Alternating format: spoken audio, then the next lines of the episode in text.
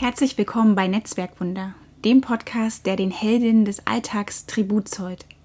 Begleite mich zu Treffen mit wunderbaren Frauen, die jeden Tag ihre Kräfte für Familie, Freunde, Partnerschaft und Job bündeln und sich dabei selbst nicht vergessen. Liebe dich und sei stolz auf das, was du jeden Tag schaffst. Keep it up!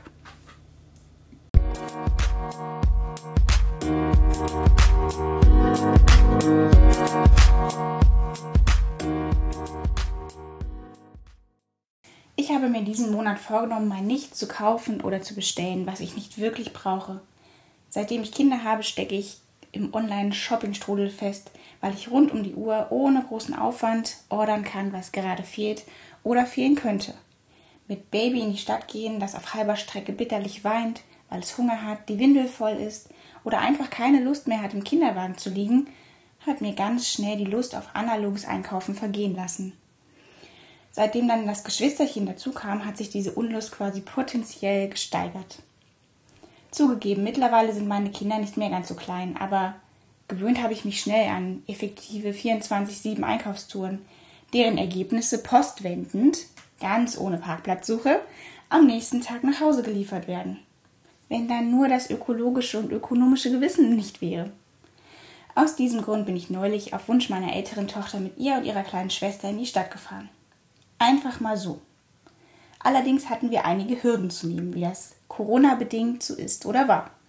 Zuerst haben wir uns brav in die Schlange im Testzentrum gestellt, haben Nasen- und Rachenabstrich über uns ergehen lassen und mussten etwa 45 Minuten auf unsere Testergebnisse warten.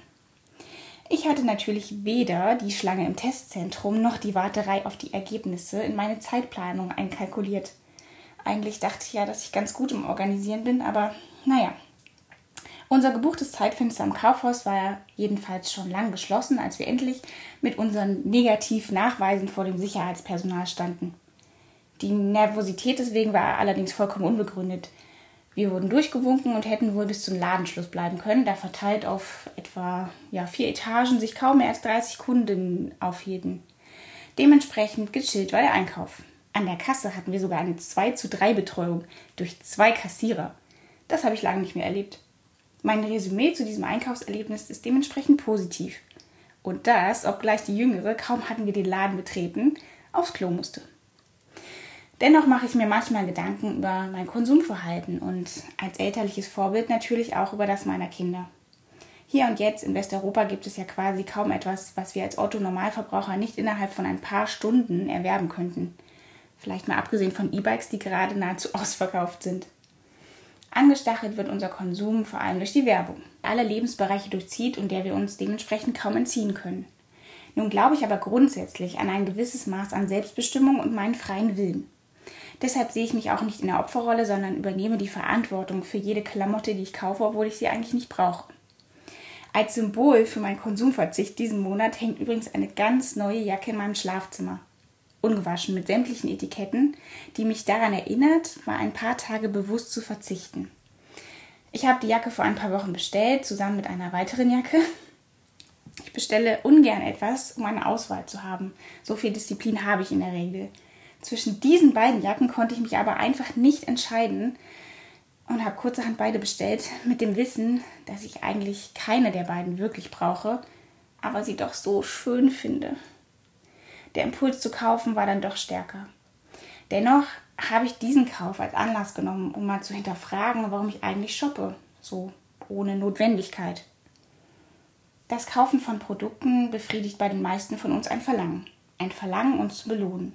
Zum Beispiel als Ausgleich für eine anstrengende, super nervige Arbeit, der wir nachgehen. Das geht mir leider auch so. Jetzt kommt das Aber. Denn ich habe mittlerweile gelernt, dass solche Lustkäufe nur ganz kurz ein klitzekleines Glücksgefühl auslösen. Der Effekt ist ganz schnell wieder verpufft. Oft auch noch gepaart mit einem schlechten Gewissen, das sogar länger währt. Vielleicht hast du dich auch schon mal da, dabei ertappt, dass du etwas gekauft hast, vielleicht eine spezielle Backform in Schneeflockenform, die eigentlich total unpraktisch ist. Ein Sportgerät, das du noch nie benutzt hast. Ein Buch, was im Bücherschrank verstaubt. Außerdem steckt in allem, was wir zu Hause anhäufen, ein Geldwert. Diesen Geldwert haben wir erarbeitet. Deshalb denke ich nun öfter darüber nach, wie lange ich für eine Sache arbeiten muss und ob es mir dann noch wert ist, das Produkt tatsächlich zu kaufen. Das bringen wir seit jeher unseren Kindern bei, aber irgendwie verlernen viele Erwachsene ein ausbalanciertes Konsumverhalten. Kinder haben sich oft viel besser unter Kontrolle als wir Erwachsenen. Meine Tochter hat schon ein paar Mal festgestellt, dass ich irgendwas Neues habe und mich dann lauthals darüber in Kenntnis gesetzt, natürlich in Anwesenheit meines Mannes. Mama, du hast schon wieder neue Ohrringe. Dazu könnte man sagen, dass ihr nicht zusteht, über mich zu urteilen, aber ich muss ja zugeben, dass sie recht hat. Wir Erwachsenen sind schließlich Vorbilder, ob wir wollen oder nicht. Weitere Konsequenzen dieser Einsicht waren für mich übrigens Shopping-Apps zu löschen, Newsletter abzubestellen und Wochenblättchen, die ich im Übrigen als eine furchtbare Vergeudung von Ressourcen betrachte, direkt und unangesehen in die Mülltonne wandern zu lassen. Nun bin ich aber auch ein Mensch, eine Frau, die gern glücklich ist und sich ab und zu belohnen möchte. Diesen Monat möchte ich, inspiriert durch René Treder von Seven Mind, mehr Sein statt Haben Momente genießen. Konkret bedeutet das, in Erlebnisse mit meiner Familie und engen Freunden zu investieren, statt in meinen gefüllten Kleiderschrank.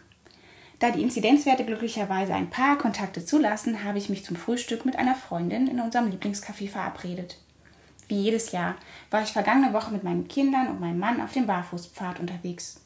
Ich habe Theaterkarten gebucht und gehe mit meiner Tochter an ihrem Geburtstag Minigolfen, statt ihr das 100. Playmobil-Set auf den Geburtstagstisch zu legen. Ich sammle also Begegnungen und gemeinsame Events nach dem Motto Plausch statt Konsumrausch. Apropos Konsumrausch. Eine Teilschuld an meinem Konsumverlangen spielt meine Sozialisierung. Ich wurde in der DDR geboren, einem Staat, den es heute nicht mehr gibt. Viele Ideen leben und lebten aber weiter, andere wurden aus dem Leben verbannt. Als ich exakt vier Jahre alt war, fiel die Mauer. Meine Eltern waren damals Anfang und Mitte 30, haben also nichts anderes als die DDR kennengelernt. Das muss eine krasse Zeit gewesen sein. Ich kann mir nur ansatzweise vorstellen, wie die Menschen sich damals gefühlt haben. Auf der einen Seite total euphorisch, weil sie nicht mehr eingesperrt waren und endlich ihre Meinung frei äußern durften, ohne Angst haben zu müssen, dass ihnen Repressalien drohten. Auf der anderen Seite müssen sie auch total verunsichert gewesen sein, weil sie nicht wussten, was kommen würde. Nun schlage ich den Bogen zurück zum Konsum. In der DDR hießen Supermärkte Konsum. Das schreibt man genauso, wie wir heute Konsum sagen, aber etwas völlig anderes meinen. Im Konsum der DDR gab es, mal abgesehen von den allernotwendigsten Lebensmitteln, nicht viel zu kaufen. Laut meines Schwiegervaters war sogar Schlagsahne knapp.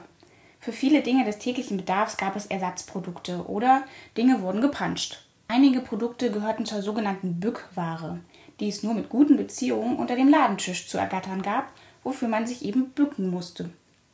Oft wurden Dinge getauscht, auch handwerkliche Leistungen gegen ein Produkt.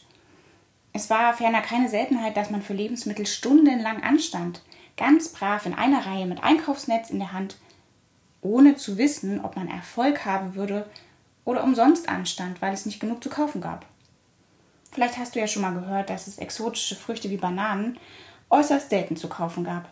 Das Stadt-Land-Gefälle spielte dabei natürlich auch eine große Rolle. Außerdem war die Währung, mit der man bezahlte, entscheidend. Die DDR-Mark war viel weniger wert als die D-Mark. Konsumieren war de facto kaum bzw. sehr eingeschränkt möglich. Nach dem Mauerfall füllten sich dann die Regale in den neuen Supermärkten schnell mit westlichen Produkten. Die Ostgüter wurden verdrängt. Ich kann mich daran erinnern, dass es bei uns zu Hause zeitweise Kartoffelbrei aus der Tüte gab. Ekelhaftes Zeug, wie ich finde. Meine Eltern haben viele Sachen ausprobiert, die bunt und verlockend waren. Zudem wurde suggeriert, dass alles ganz schnell geht und unkompliziert. Ich will gar nicht wissen, wie viel Mikroplastik in mir steckt. Irgendwie war alles in Plastik verpackt. So gab es zum Beispiel bei uns auch Reis, der im Kochbeutel im Topf gekocht wurde. Meinen Eltern kann ich diesbezüglich aber keinen Vorwurf machen. Alles war eben neu und aufregend. Altbewährtes wurde dagegen nicht mehr wertgeschätzt. Meine Mama hat ihr Hochzeitskleid zerschnitten, um daraus andere Kleidung zu nähen. Die Vorstellung finde ich total krass. Andererseits hat es mir noch nie an etwas gemangelt oder gefehlt, soweit ich mich erinnere. Das Nähen war in der DDR übrigens eine Notwendigkeit, kein Hobby, so wie es heute ist. Die Tatsache, dass man Kleidung im Überfluss zu einem sehr kleinen Geld kaufen konnte, führte dazu, dass meine Mama nach der Wende 25 Jahre lang keine Nähmaschine mehr benutzte. Ich fing erst wieder mit dem Nähen an, als meine Tochter ein Baby war und ich Gefallen daran gefunden habe. Als ich Teenager war und meine Eltern langsam zu Geld kamen, bedingt durch die Selbstständigkeit meines Papas, sind wir tatsächlich als Familienbeschäftigung am Samstag regelmäßig im Einkaufstempel shoppen gegangen. Einfach so, ohne Notwendigkeit, ohne Ziel, einfach konsumieren, weil es Spaß machte und meine Eltern sich für die anstrengende Arbeit unter der Woche belohnen wollten. Ich fand es natürlich mega, jede Woche neue Klamotten zu haben. Ganz oft war es Kleidung mit Labels. Das hat mich geprägt.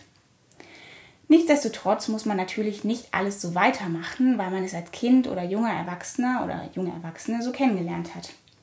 Bei mir setzt ganz langsam ein Umdenken ein. Meine Kinder tragen viel Secondhand. Ich gebe ihre Kleidung auch weiter. Zugegeben, ich selbst habe relativ viele Klamotten, aber ich trage sie sehr, sehr lange.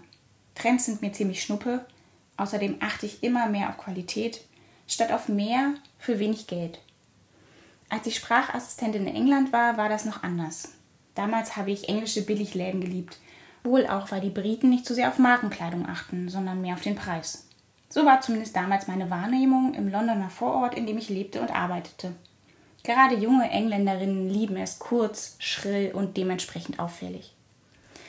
Zurück zum Hier und Jetzt. Kaum hatte ich den Entschluss gefasst, im Juni keine unnötigen Klamotten zu kaufen und bewusst zu konsumieren, hat mich eine Freundin gefragt, ob ich sie zum Shoppen begleiten würde. Mein erster Impuls war, nein zu sagen und um Aufschub zu bitten. Danach dachte ich aber, hm, das ist die Gelegenheit, mein erster Stresstest sozusagen. Und was was, es war überhaupt nicht schlimm. Einfach nur schauen, nichts kaufen. Kein Problem. Ich glaube, ich kann das. Erst einmal bleibe ich im Juni stark, mit Option auf Verlängerung. Definitiv werde ich aber versuchen, langfristig bewusster einzukaufen und nicht jedem Impuls nachzugeben. Ich belohne mich lieber mit einem Ausflug, einem Seminar, bei dem ich etwas lerne oder einem kulturellen Event, was ich wirklich sehr vermisse. Es macht im Übrigen auch viel mehr Freude, solche Aktivitäten zu dokumentieren, Eintrittskarten in mein Journal einzukleben oder Fotos im Kontrast zu hässlichen Etiketten von Kleidungsstücken oder Quittungen auf Thermopapier. Probier es doch auch mal aus und teile gerne deine Gedanken im Kommentarbereich. Nun darf ich mich noch bei dir für deine Zeit und deine Aufmerksamkeit bedanken. Wenn du Lust hast, hör dir gerne die nächste Interviewfolge an, die am kommenden Samstag veröffentlicht wird. stelle dir darin meine langjährige Freundin Anke vor, eine Businessfrau mit großem Herz. Ihr spreche ich über ihren beruflichen Werdegang vom Praktikum zu einer mittleren Managementposition. Heim- und Fernweh, über ihre ehrenamtliche Tätigkeit in der Obdachlosenhilfe sowie über Kinderwunsch mit Mitte 30.